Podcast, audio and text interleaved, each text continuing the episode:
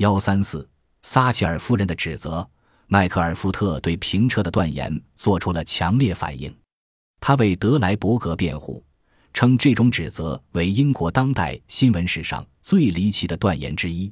在一年一度的新闻广角镜讲授奖仪式上，福特发表了演说，并继而谈到两个国家的特务机关都不曾受到过如此严厉的指责。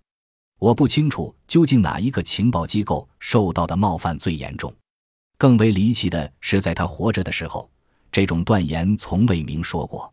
你们本可以把德莱伯格改造成那个时代的英雄人物之一，从他早期在公立学校读书时开始改造。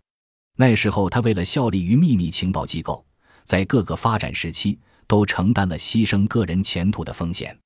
一九八一年，迈克尔·福特赞扬玛格丽特·撒切尔夫人在下议院抨击背信弃义的交易一书。因为这本书公开了对德莱伯格的指责。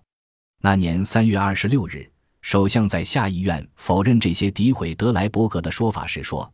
在这本包含着一些虚妄断言的书里，有些内容是错误的，或者说被歪曲了。”